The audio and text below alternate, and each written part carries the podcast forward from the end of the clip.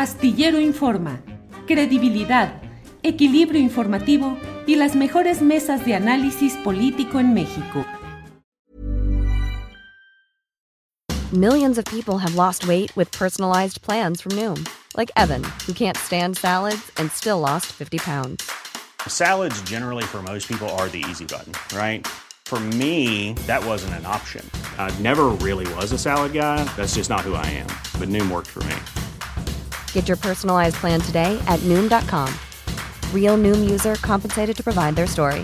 In four weeks, the typical Noom user can expect to lose one to two pounds per week. Individual results may vary. Selling a little or a lot? Shopify helps you do your thing however you cha-ching. Shopify is the global commerce platform that helps you sell at every stage of your business. From the launch your online shop stage to the first real life store stage, all the way to the did we just hit a million orders stage. Shopify is there to help you grow. Shopify helps you turn browsers into buyers with the internet's best converting checkout. 36% better on average compared to other leading commerce platforms because businesses that grow grow with Shopify. Get a $1 per month trial period at shopify.com/work. shopify.com/work. Muy, pero muy buenas tardes. Qué gusto saludarlos, saludarlos este, en esta mesa de seguridad, que no nos perdemos siempre desde donde estamos eh, hoy no está Julio, anda en tránsito, mañana regresa y nos pidió apoyo para suplirlo aquí. Saludo a Víctor Ronquillo. Víctor, pues es un destacado periodista y escritor de libros como Conspiración, La hora del narcoterrorismo y Saldos de guerra a las víctimas civiles en la lucha contra el narco. Bienvenido, Víctor.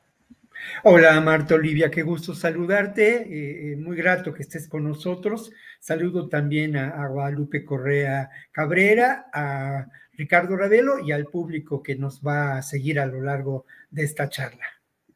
Gracias. Tenemos también a la doctora Guadalupe Correa Cabrera, profesora, columnista, autora de eh, su columna semanal y también autora de varios libros, entre los que destacan Los Zetas, especialista en seguridad. Bienvenida, doctora. Muchísimas gracias, Marta Olivia. Muy contenta de que estés aquí. Siempre pues estamos en contacto y reproducimos la columna en el portal en un 2x3. Siempre un gusto, este, siempre contando con tu apoyo. Y bueno, ya hemos estado juntas en los mismos espacios. Te mando un saludo a ti, a Víctor Ronquillo y a Ricardo Rabel. Gracias, gracias igualmente. Y tenemos aquí al periodista Ricardo Ravelo, experto en temas relacionados con el crimen organizado, autor de libros como Los narcopolíticos, Zetas, la franquicia criminal Ociel, Vida y Tragedia de un Capo. Y bueno, el más reciente que tiene que ver con eh, Jalisco, Jalisco bastante interesante y sobre todo, gracias Ricardo Ravelo, bienvenido, buenas tardes. Marta Olivia, buenas tardes, gracias, eh, es un gusto que estés acá ahora en la mesa conduciéndola. Saludo a Víctor y a Guadalupe y también a la audiencia.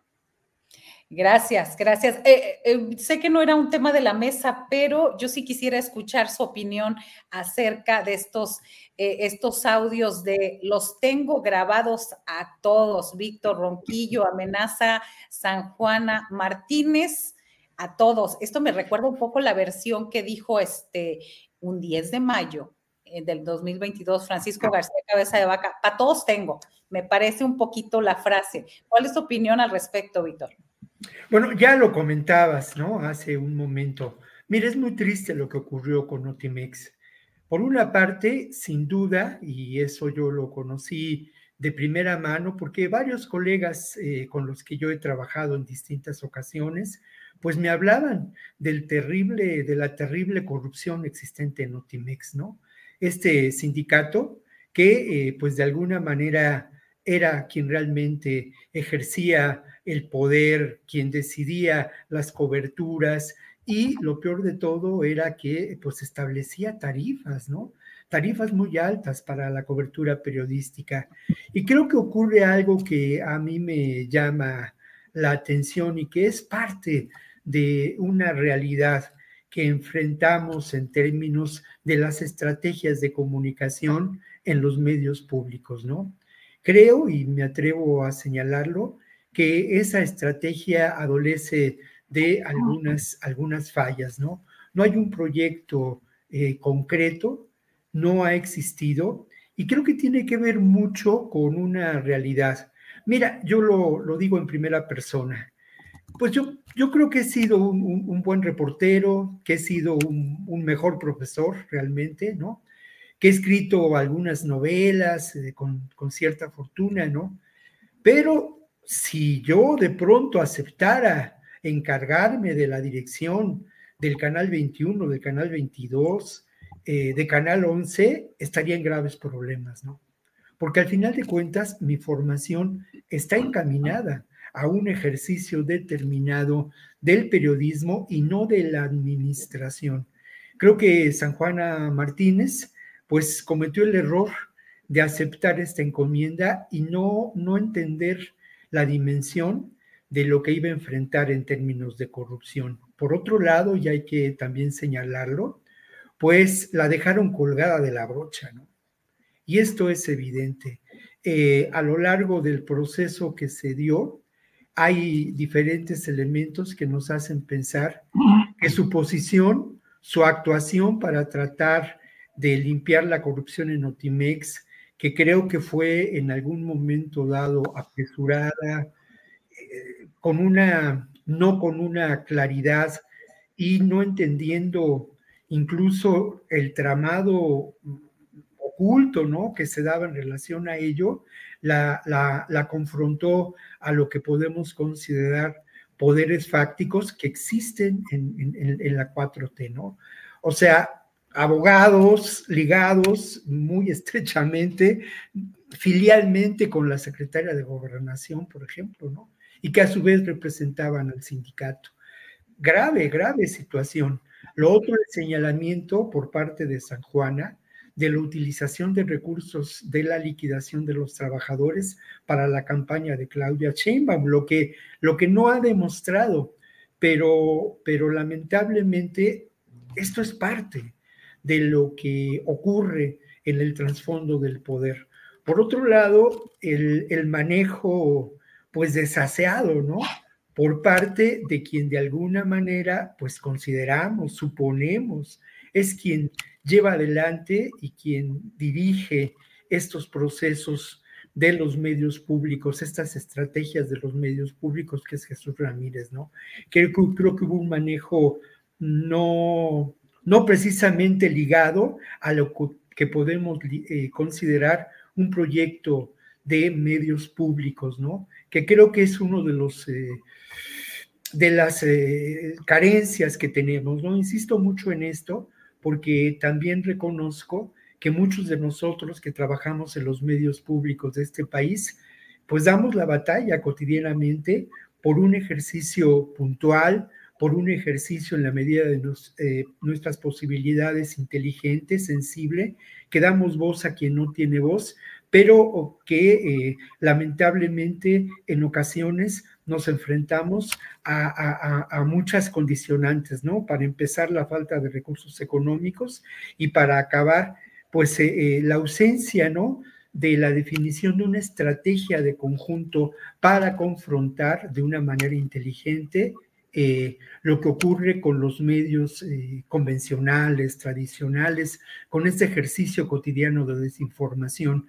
Nosotros hacemos un esfuerzo, pero en ocasiones ese esfuerzo es aislado y es eh, muy, poco, muy poco significativo cuando enfrentas a, los, a las grandes cadenas de televisión, cuando enfrentas a los periódicos con un enorme poder financiero, porque pertenecen a verdaderos consorcios.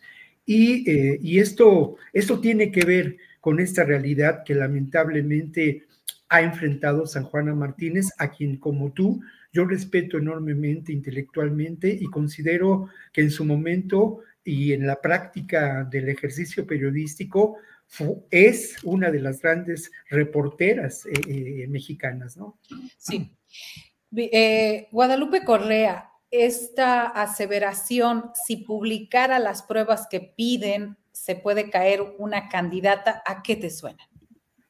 A una amenaza y bueno, si está amenazando de esa forma, pues debería de presentar sus pruebas y no quedarse solamente en una amenaza, ¿no? A mí, y yo estoy de acuerdo con Víctor Ronquillo en el sentido de que este, este, esta cuestión es muy delicada. Aquí pareciera ser que eh, desde, desde Palacio Nacional se, a quien, o sea, se apoyó a San Juana Martínez. San Juana Martínez no dio el ancho, pero San Juana Martínez no estaba operando sola y ella también seguía órdenes. Este audio que nos presenta, pues sí es muy delicado. Este, y bueno, y se hace una acusación muy fuerte, muy fuerte a Jesús Ramírez Cuevas pareciera ser que al principio tanto San Juana como, bueno, el equipo de comunicación del presidente iban por lo mismo. Y de repente hubo una fractura y esta fractura hizo que San Juana ahora hablara. El tema de los medios públicos que presenta muy bien eh, Víctor Ronquillo es importante porque sí, cuando llega la cuarta transformación, cuando llega Andrés Manuel López Obrador, ellos Ahora ya lo tienen, ahora ya tienen el poder y tienen el gobierno, pero llegaron con el gobierno, no llegaron con el poder. Y de alguna forma todos los medios de comunicación más importantes del país estaban con la oposición y estaban en contra del gobierno de México. Entonces los medios públicos fueron una estrategia, un arma muy importante, pero pareciera ser, de acuerdo a lo que dice San Juana, que se ha abusado de ese poder, que se ha abusado de ese dinero y que ese dinero supuestamente está yendo a otro tipo de, de, de usos son ya usos políticos. Y si es cierto lo que dice, y si es cierto que los tiene grabados a todos, el, audio que acaba de sacar es muy delicado. Aquí sí estamos viendo, ella dice que tiene que una bola de dinero se repartió. Eh, yo ya había en varios medios informales, se decía esto, ¿no? ¿De dónde, a dónde está llegando el, los recursos que se están cuando, cuando, cuando no estaba trabajando Notimex, pero se seguía ejerciendo el presupuesto, ¿hacia dónde van estos recursos? En varios portales de noticias informales se decía que estos recursos estaban siendo canalizados. Y no estoy, estoy diciendo un, secreto que pareciera ser a voces, pero ella dice que tiene las pruebas. Pues que las muestre. Si ella tiene esas pruebas, que las muestre. Y si va a, a, a este, pues a poner en jaque una candidatura, pues que la ponga porque si alguien ha actuado mal, tiene que enfrentar estas consecuencias. Si hubo un grupo dentro del gobierno de México que estaba actuando mal junto con San Juana, porque aquí parece ser que había un contubernio, San Juan era parte de ese grupo y había ciertas prácticas que estaban avaladas desde Palacio Nacional, me da la impresión, este, pues es delicado y se tiene que presentar. Y si solamente es una amenaza y esta señora está dando patadas de ahogado porque ya no es parte del grupo, pero realmente no se hizo nada, pues también lo vamos a ver. Pero San Juana es una mujer muy aguerrida, una mujer que no dio el ancho, una mujer que también ha tenido bastantes errores, como también su grupo, y que la apoyó porque el presidente varias veces la apoyó en público en la mañanera, ya no obviamente. Pero pues vamos a ver, esto se está poniendo muy interesante. Gracias, gracias Guadalupe Correa. Eh, Ricardo Ravelo, eh, no se mandaba sola San Juana Martínez, la mandaban. Hay un presupuesto, pues hay como, no se sabe en dónde quedaron más de 500 millones de pesos desde eh, su gestión. ¿Cuál es tu opinión al respecto? ¿Quién la mandaba? ¿Por qué? ¿Por qué no lo denunció a tiempo? ¿Qué estuvo esperando? sí, bueno, es, un, es una verdadera bola de nieve esto, que tiene muchos vericuetos este, en efecto, eh, todo este presupuesto que se ejerció sin que Notimex funcionara, pues yo creo que es un tema pendiente que se debe indagar. Eh, no dudo que la Auditoría Superior de la Federación vaya a sacar algún informe en, su momento donde dé cuenta de pues, esos malos manejos. Eh, por hoy están en la opacidad. Ni San Juana ha rendido cuentas, ni una autoridad superior ha puesto eh, luz sobre estos, eh, sobre esta oscuridad que envuelve el tema del manejo presupuestario, presupuestal de, Notimex. Lo que sale a flote en este audio, a mí me parece delicado, coincido con lo que dice Guadalupe y Víctor, pero lo que más me llama la atención, independientemente de, de la parte de que tiene que ver con Notimex, es eh, la postura de del titular de comunicación Jesús Ramírez en este doble discurso, ¿no? El que nos muestran a la sociedad y, el que, y las decisiones que toman internamente. Es decir, en el audio dice, tú ocúpate de tal cosa, yo me ocupo del tema de los expedientes, yo te ayudo, yo lo saco adelante. Es decir, pues habla de, mucha influencia desde la presidencia de la República para empujar asuntos, eh, afectar eh, intereses laborales, eh, darle para adelante a, acusaciones tanto en la Fiscalía General de la República como en la Función Pública para pues llevar a prisión a funcionarios de, que afectaban los intereses de Notimex, a personajes que afectaban esos intereses, pero queda todavía mucho por conocer eh, ese fondo, ese fondo de Notimex, ese trasfondo que sin duda, bueno, también implica San Juana y obviamente quién, quién la mandaba, pues la mandaba el presidente, pues él, él fue el que la nombró y obviamente a través del presidente, bueno, pues eh, a través de Jesús se transmitían eh, comunicaciones para llevar a cabo tareas en Notimex, que bueno, funcionó muy poco.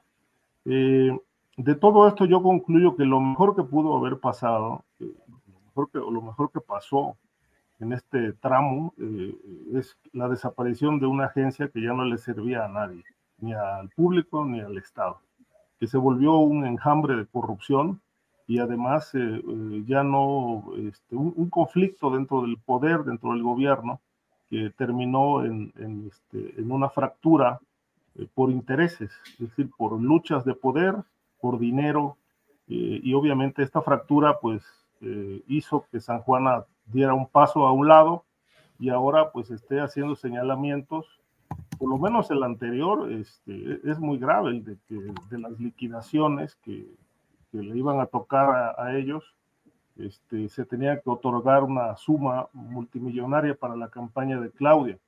No ofreció pruebas porque entiendo que no hay, simplemente le pidieron que usaran estos, estos dineros o parte de estos dineros para la campaña, este, pero no hay un documento, no hay un audio, no hay nada, simplemente es su dicho.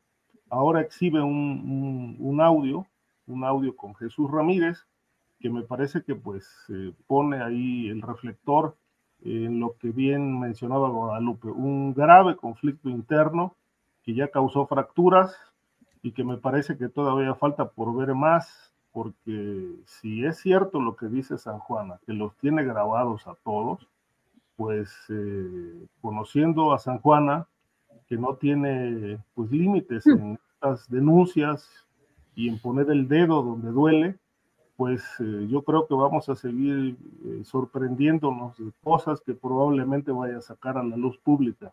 Pero si esto sale a flote, pues me parece que es para bien, es para conocer que dentro de la 4T también hay cloacas. Sí, interesantes. Al final, los que nos vemos favorecidos, pues somos los ciudadanos y los periodistas para que todo salga a la luz pública. Y hablando de los temas coyunturales que salen en tiempos electorales, que no dejan de verse, ¿cuál es, eh, Víctor eh, Ronquillo, este, eh, qué hay detrás de esta difusión que ya lleva tres días en el tema, esta difusión del presunto dinero ilícito en la campaña del 2006 de Andrés Manuel López Obrador. Bueno, pues a mí ya me parece que resulta muy obvia, ¿no? La operación.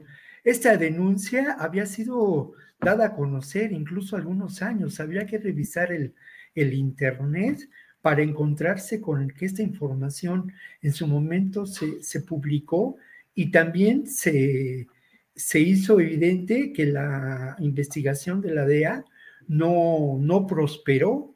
Esto, eh, el editor de la opinión, este diario en español en Estados Unidos, pues lo confirmó hace 13 años que había cerrado este caso.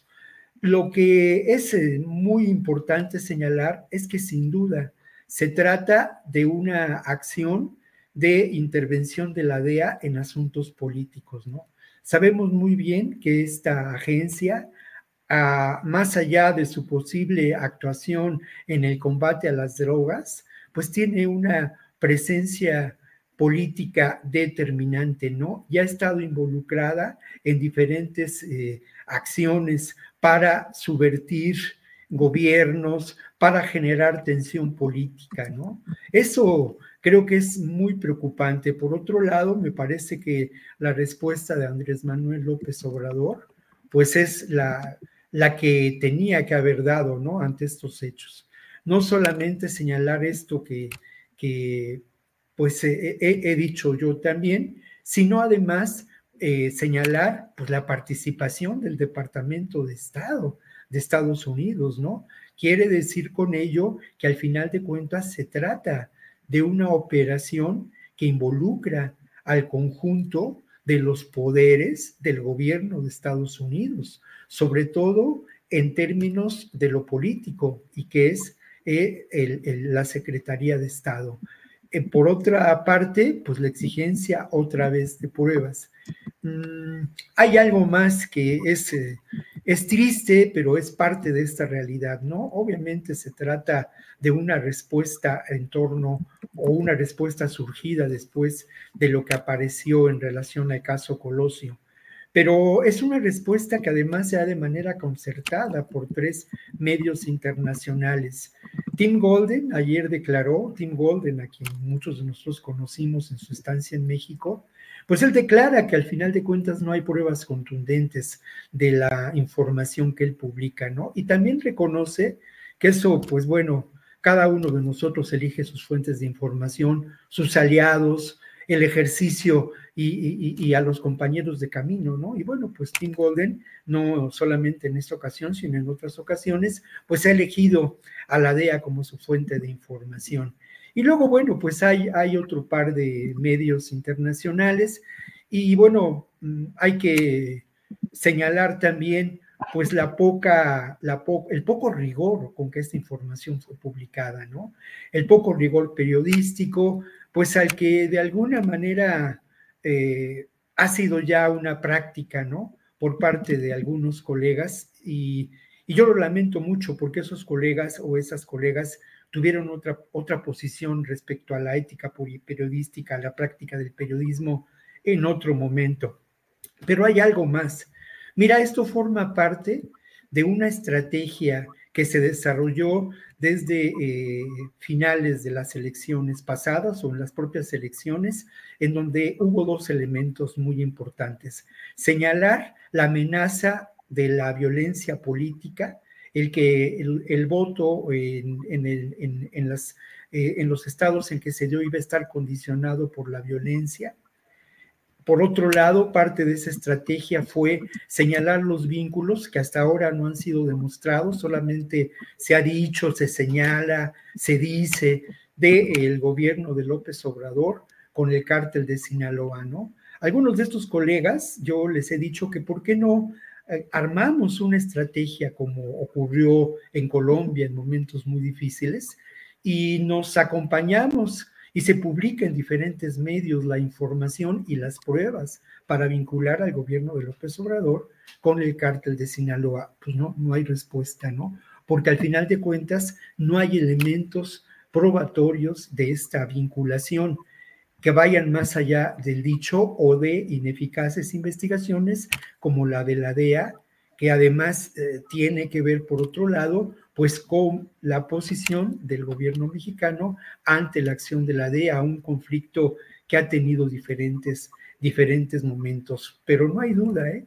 forma parte de toda una estrategia y habría que recordar a Marquititos Cortés, a, el, Moreno, ¿no? Y a Zambrano en la OEA, diciendo, señalando que las elecciones del 2018 habían sido vulneradas por el crimen organizado y por el narcotráfico, sin presentar ninguna prueba y tres años después esas acusaciones siguen en el aire y son usadas como parte de esta estrategia para generar irritación social y desde ahora eh, vulnerar a un proceso de construcción democrática en donde las elecciones de 2024 son fundamentales.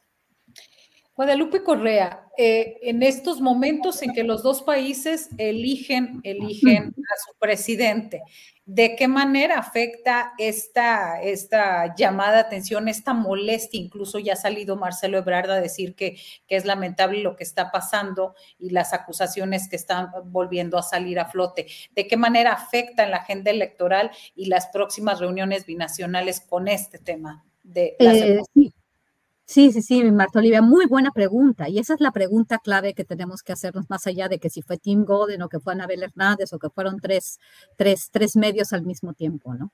¿Qué, ¿Cuáles son los efectos? Y desafortunadamente, más allá del golpeteo mediático aquí en México, hay un efecto muy importante en los Estados Unidos, que finalmente fue lo que se intentó dar.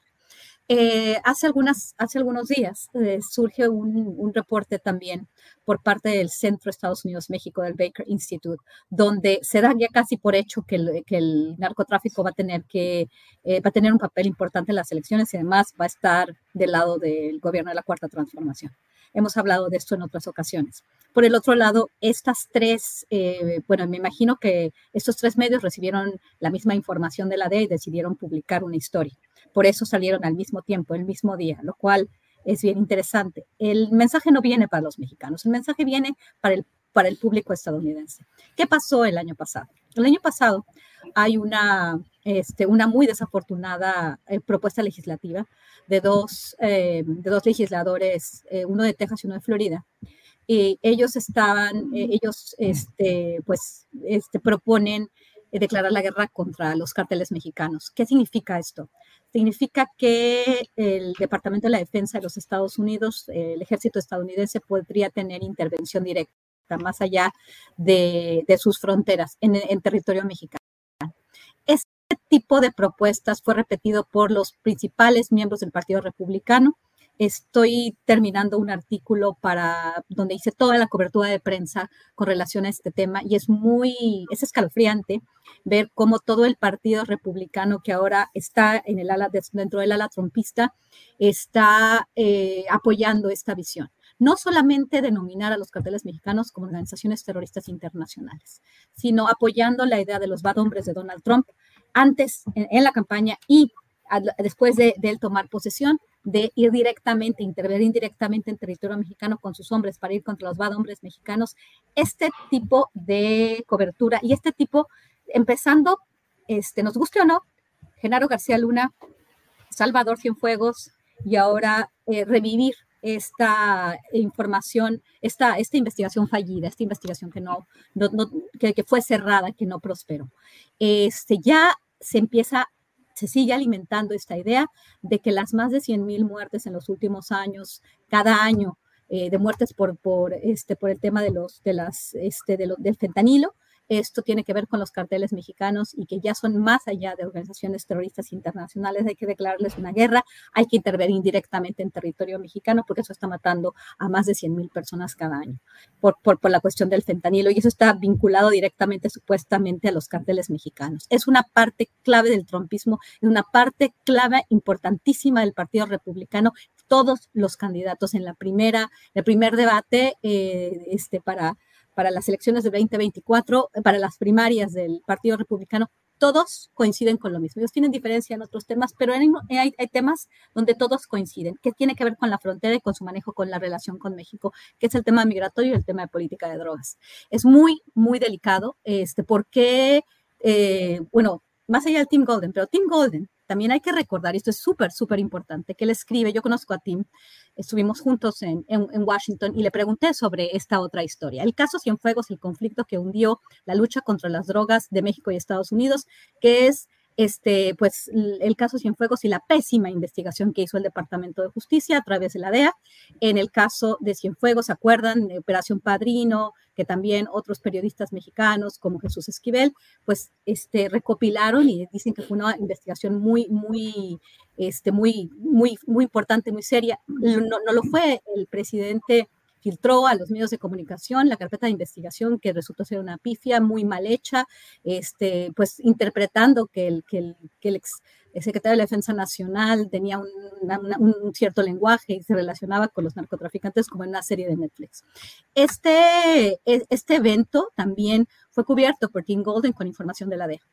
La DEA no actúa sola, la DEA eh, y las agencias estadounidenses de alguna forma estamos hablando ya más allá de una política eh, con México que va quizás por un lado por el Partido Republicano, pero este, sabemos que la lucha contra las drogas, la iniciativa América, ahora entendimiento bicentenario, está Ah, con entendimiento bicentenario llega la DEA y en lugar del entendimiento bicentenario eh, se, pide la recompensa a los chapitos, ¿no? Cuando entra en vigor esto. Entonces es muy, muy, muy peligroso. Eh, pareciera ser que esto va a seguir alimentando esta idea de que se tendría que declarar una guerra contra los carteles mexicanos y no quitamos sobre la mesa y no quitarán sobre la mesa los políticos republicanos en particular en la propuesta de una intervención militar para ir contra los carteles mexicanos, que no sé a qué se refieren con eso.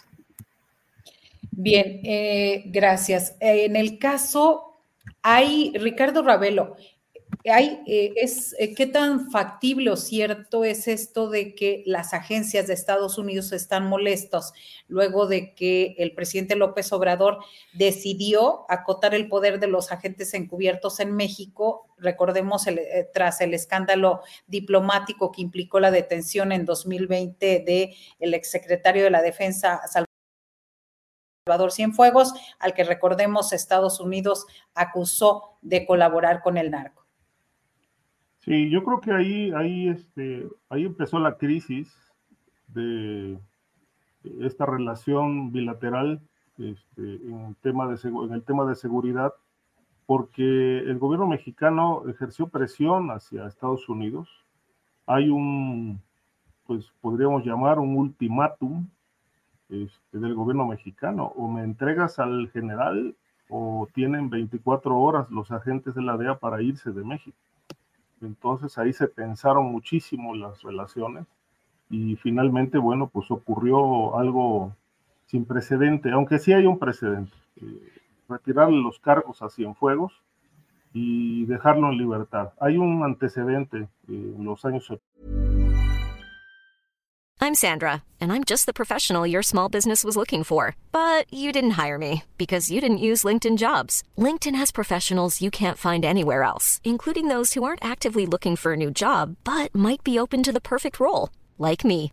In a given month, over 70% of LinkedIn users don't visit other leading job sites. So if you're not looking on LinkedIn, you'll miss out on great candidates like Sandra. Start hiring professionals like a professional. Post your free job on linkedin.com/people today. Hey, it's Ryan Reynolds and I'm here with Keith, co-star of my upcoming film If, only in theaters May 17th. Do you want to tell people the big news?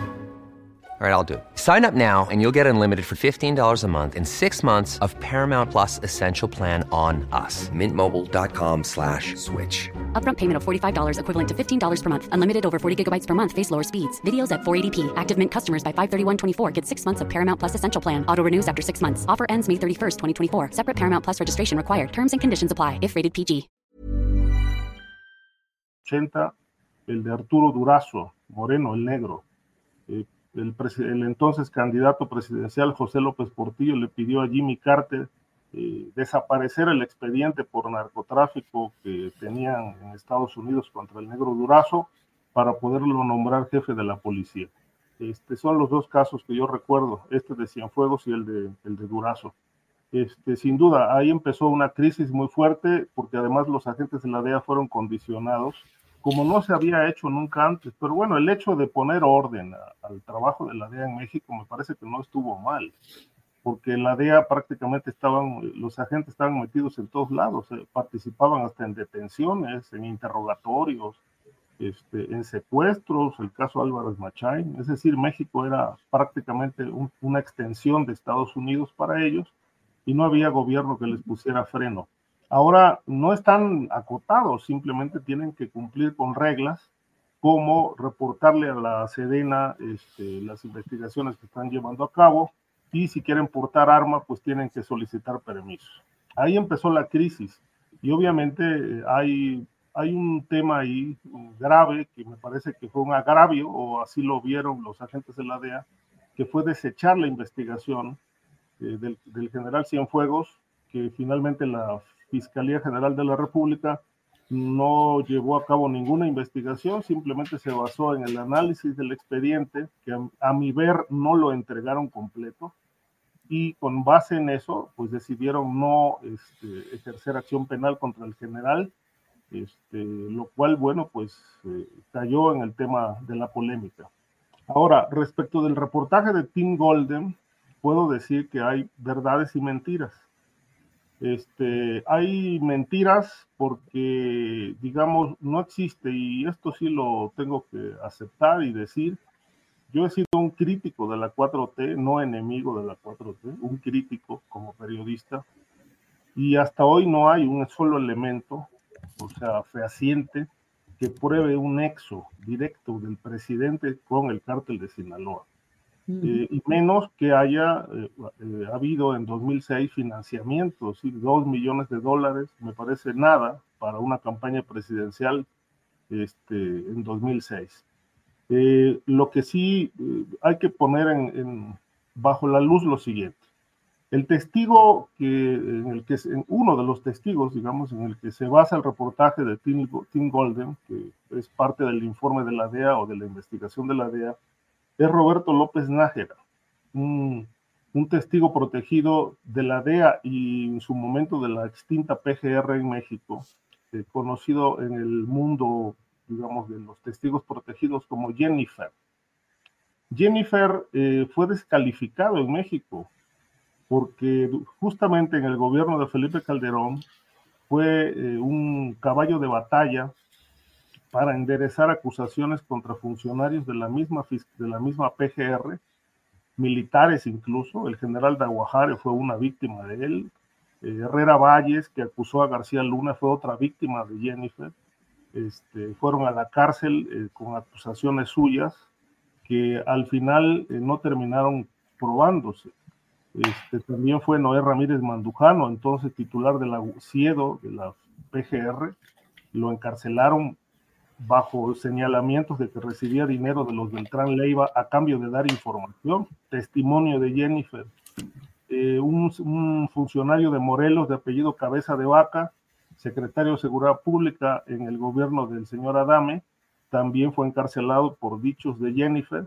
Y, este, y bueno, pues así podemos citar por lo menos una veintena de funcionarios que terminaron en prisión por señalamientos de Jennifer y que aquello de aquella investigación, que era una suerte de maxi proceso, se conoció como eh, la operación limpieza, para, eh, digamos, que sanear la corrupción en la PGR.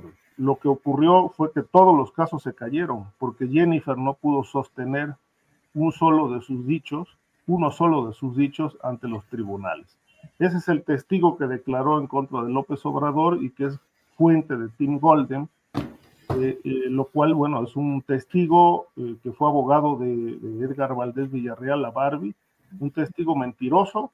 Hay un reportaje de proceso de 2013 donde hablan del retrato, dan cuenta del retrato, quién es Jennifer, y en la cabeza la recuerdo, ¿no? La lengua letal de Jennifer. Es decir, le pasó cuchillo a cuanto funcionario se le vino a la mente o le pidieron que incriminara y finalmente todos estos funcionarios recobraron su libertad. Pero hay una verdad en el texto de Tim Golden, que es el personaje conocido como Francisco León García Pancho León, un empresario del mármol de la comarca lagunera, amigo de López Obrador, aspirante al Senado de la República por el PRD en 2006, uno de los financieros de la campaña, y impulsado también por Manuel Camacho Solís, que en ese tiempo era coordinador de la campaña de López Obrador en el norte del país.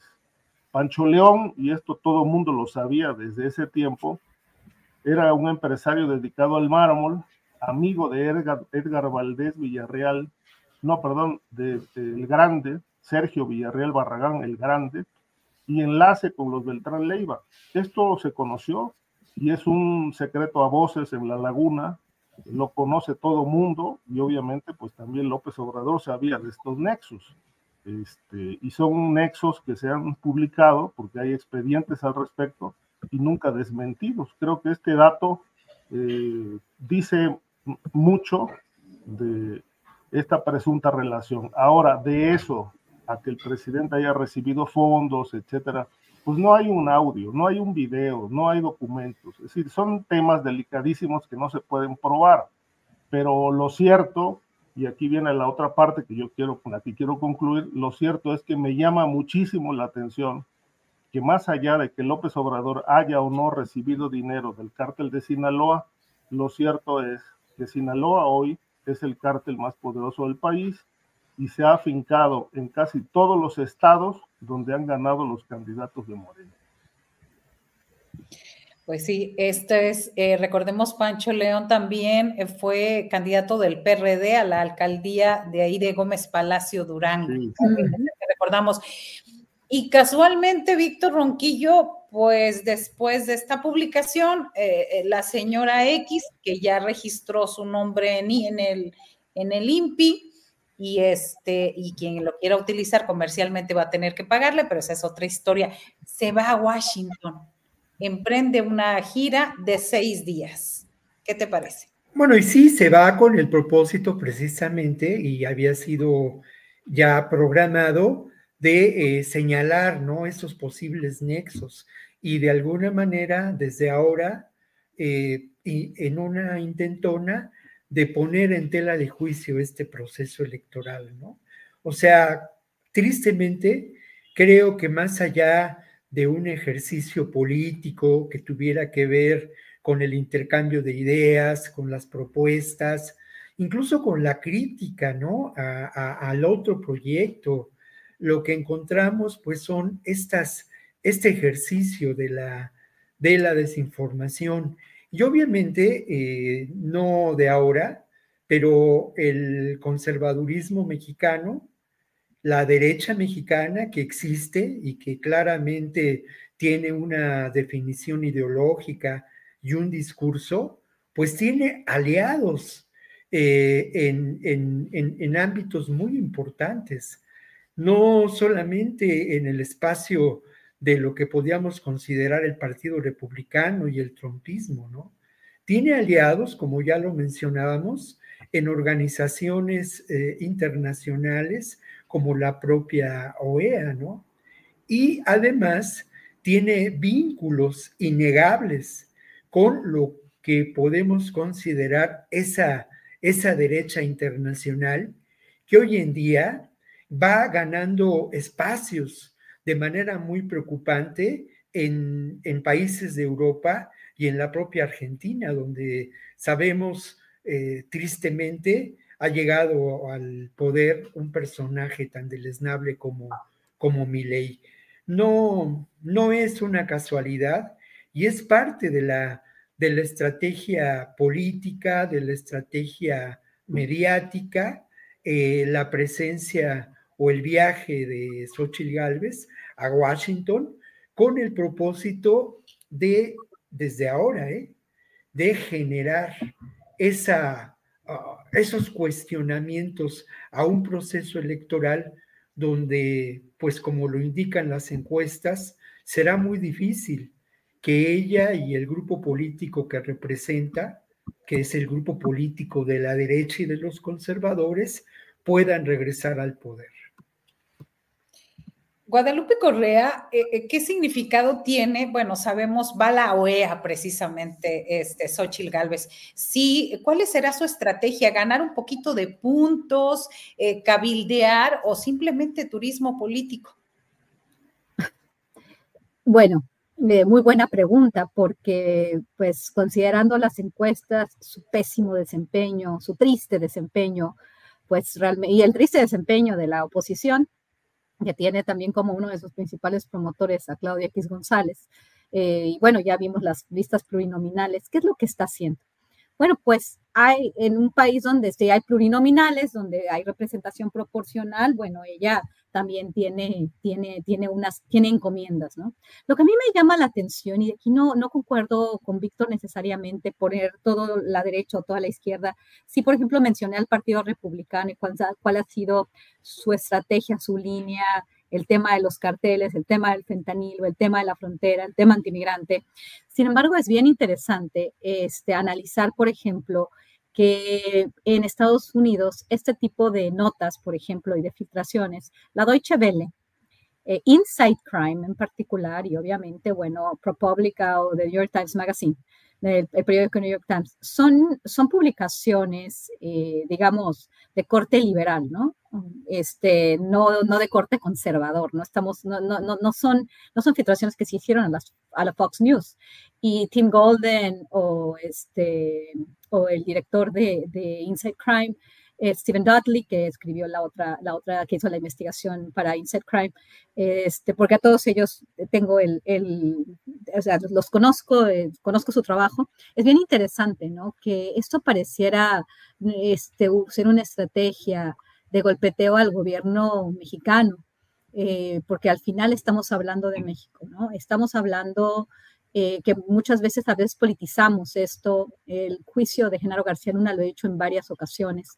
Eh, se hizo sin, realmente las, mostrar las supuestas miles de pruebas que había, audios, billones de hojas, este, un millón de hojas creo, de, de, pruebas este, que supuestamente se tenían y, retrasaban el juicio. Solamente esto se hizo con, este, pues, testigos protegidos, ¿no? con dichos de testigos protegidos criminales confesos. Eh, después, este intento ¿no? de, este, de arrestar a Salvador Cienfuegos y, y, dar esa, esta visión, esta perspectiva de que México es ingobernable, de que México necesita una presencia de las agencias estadounidenses, ya sea de manera más directa y, a la forma con la retórica republicana, o pues lo que hemos visto, ¿no? En el gobierno de Barack Obama, este apoyo de la guerra contra el narcotráfico, los Wikileaks, la forma en que Estados Unidos ve a México, pues quedó muy clara en los Wikileaks, ¿no? Y quedó muy clara esta buena relación que tenía Felipe Calderón Hinojosa con el gobierno de Barack Obama y finalmente pues estaba haciendo una investigación.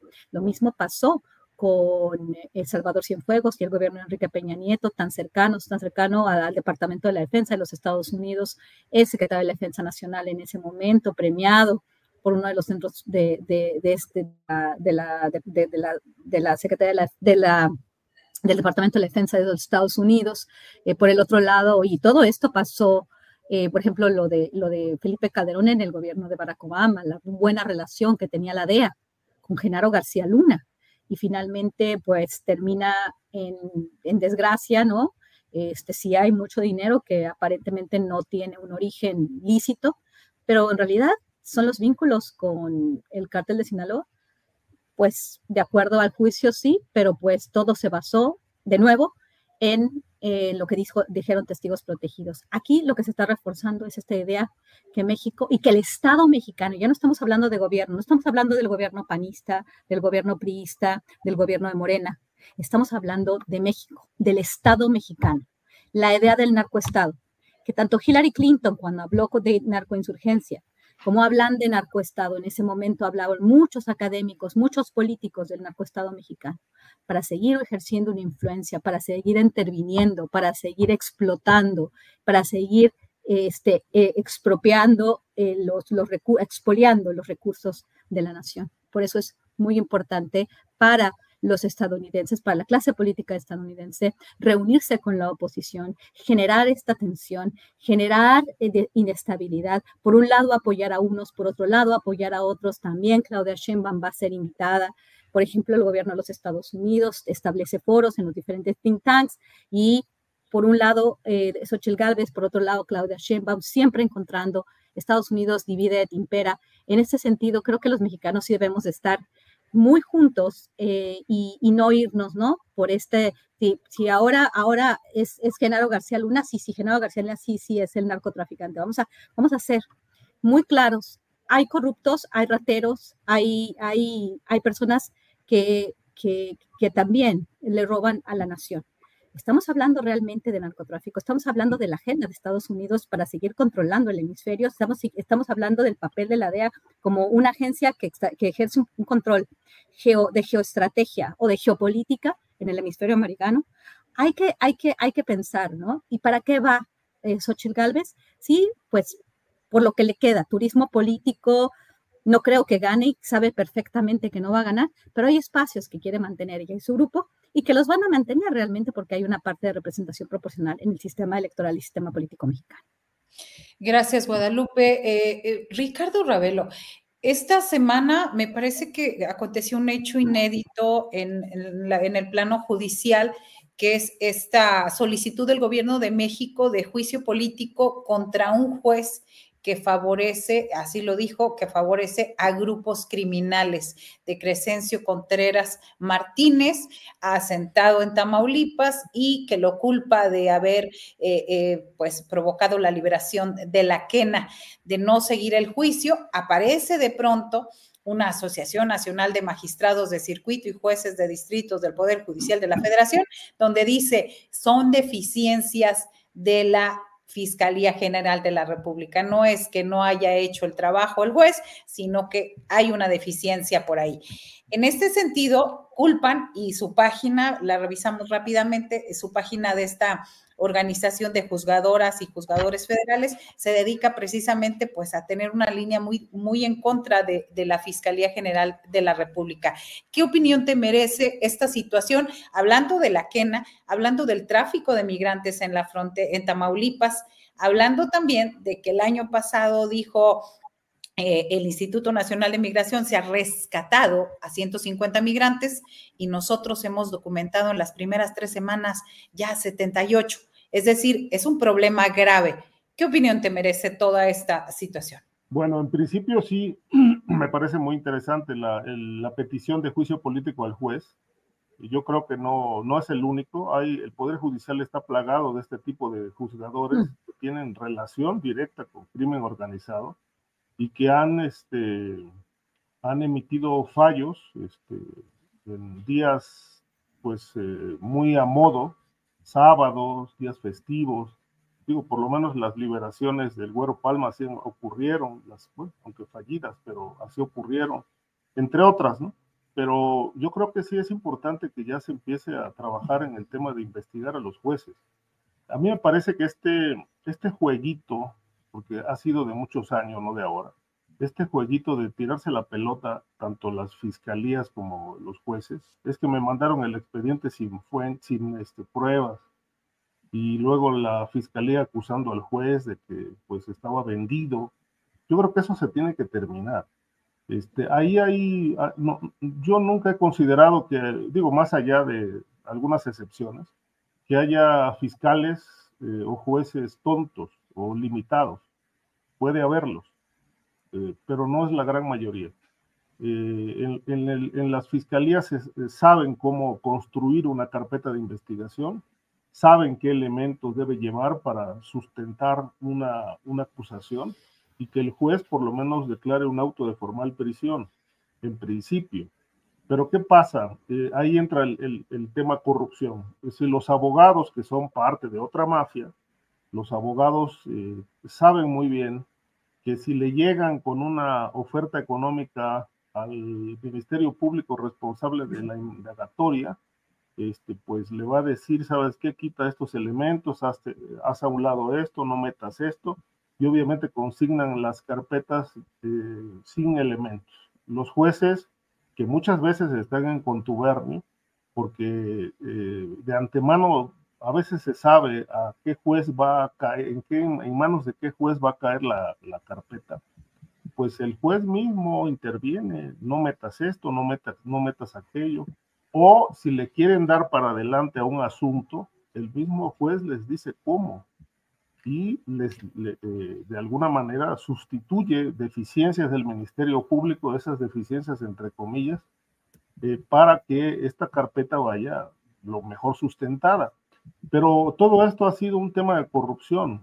Eh, lo mismo pasó a nivel federal entre Santiago Nieto y el actual fiscal, es decir, de, de 100, por decir algo, 100 carpetas que, consignaron, pues yo creo que 99 eh, tuvieron que ser rebotadas porque nunca se sustentó absolutamente nada, ¿no? Este, eh, confiscaron cuentas bancarias que después tuvieron que devolver porque de la misma manera no probaron nada. Eh, era problema de, de la UIF con Santiago Nieto, era problema de la fiscalía o era un tema de corrupción. Es una gran interrogante, ¿no? un problema de corrupción. Yo creo que había de todo, corrupción y obviamente este, mucho favoritismo al, al crimen organizado. Y lo mismo a nivel del Poder Judicial. Con este tema del Kena, me parece que es un, asunto ya que raya en el descaro y por supuesto que afecta este, la confianza de la ciudadanía, sobre todo, porque pues más tardan en, en capturarlos, en encarcelarlos, que el juez ponerlos en libertad.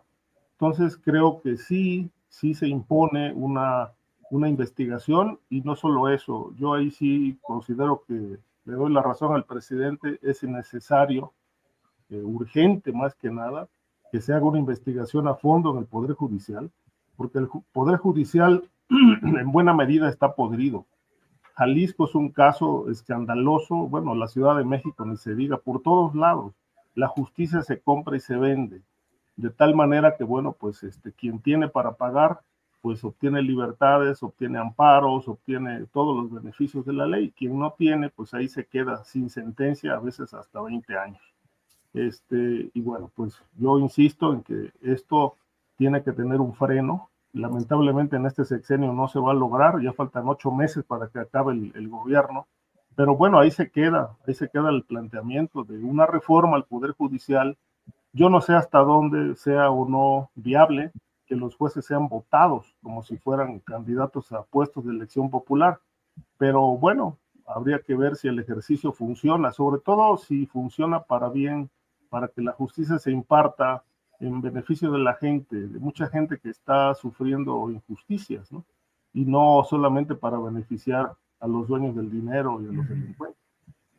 Así es. Y hablando de esto, antes de irnos al postrecito que tenemos rápido, es importante destacar esta información que, hablando de jueces e impartidores de justicia, la segunda sala de la Suprema Corte de Justicia de la Nación concedió, le dio un amparo a seis empresas y declaró la inconstitucionalidad de los cambios a la ley de la industria eléctrica que favorecían a la Comisión Federal de Electricidad para saber de dónde más la iguana, dice el dicho.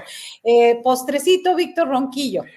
Bueno, antes del postrecito, yo solamente quiero señalar algo que es fundamental. Obviamente urge una reforma judicial, pero una pregunta que es esencial. ¿Por qué razón el Consejo de la Judicatura que es el órgano encargado de investigar el desempeño de los jueces y sancionarlo, ¿por qué razón depende de la presidencia del Tribunal Superior de Justicia? Es un absurdo. Y es tan absurdo como el hecho de que con ello se pues niega la auténtica posibilidad de investigar y me parece esencial, histórico, el que se haya eh, propuesto un juicio político a un juez que ha incurrido evidentemente en hechos de corrupción. Y bueno, como postrecito para cerrar, yo pues pocas veces lo hago, pero sí quisiera invitar al público que nos escucha a que esta noche a las 10 de la noche vea un programa que hemos preparado en Capital 21 sobre el discurso de la derecha, el discurso político de la derecha su acción en este escenario electoral y lo que ocurre también en el, en el, en el mundo, ¿no? Con esa irrupción de un pensamiento conservador, jueves a las 10 de la noche por Capital 21, y perdón por el comercial, pero el programa es francamente interesante. Gracias, Víctor, gracias. Vamos, Guadalupe Correa, postrecito. Bueno, rápidamente, este, el voto tremendo que de la Suprema Corte, ¿no? Por el proyecto que concede el amparo a empresas privadas contra la ley de la industria eléctrica. Creo que aprendimos, en el, si algo se aprendió en el año este, 2022 fue lo, lo tremendo, lo terrible que fue la reforma energética y todas las acciones que se, que se pudieron hacer durante el sexenio de Enrique Peña Nieto, el horrible papel de los secretarios de energía, de las, del gabinete, ¿no? De un gabinete que realmente vendió al país, ¿no? Si algo supimos es lo, tremendo que eran las cosas como estaban y lo cómo se protegía la industria, mucha de ella era, pues, pues eh, empresas transnacionales. Y es tremendo lo que sucedió, ¿no? ¿A quién, ¿A quién están defendiendo los jueces de la Suprema Corte? Están defendiendo a la nación, están defendiendo los intereses privados. Eso es muy tremendo y otra vez, ¿no? Creo que aquí tenemos que tener muy en cuenta, muy en claro que el Poder Judicial debe ser reformado y debe ser reformado para el bien del país, porque estos jueces están protegiendo delincuentes, están protegiendo grandes capitales y a veces ni siquiera mexicanos, ¿no? Sino extranjeros. Es una, es una porquería.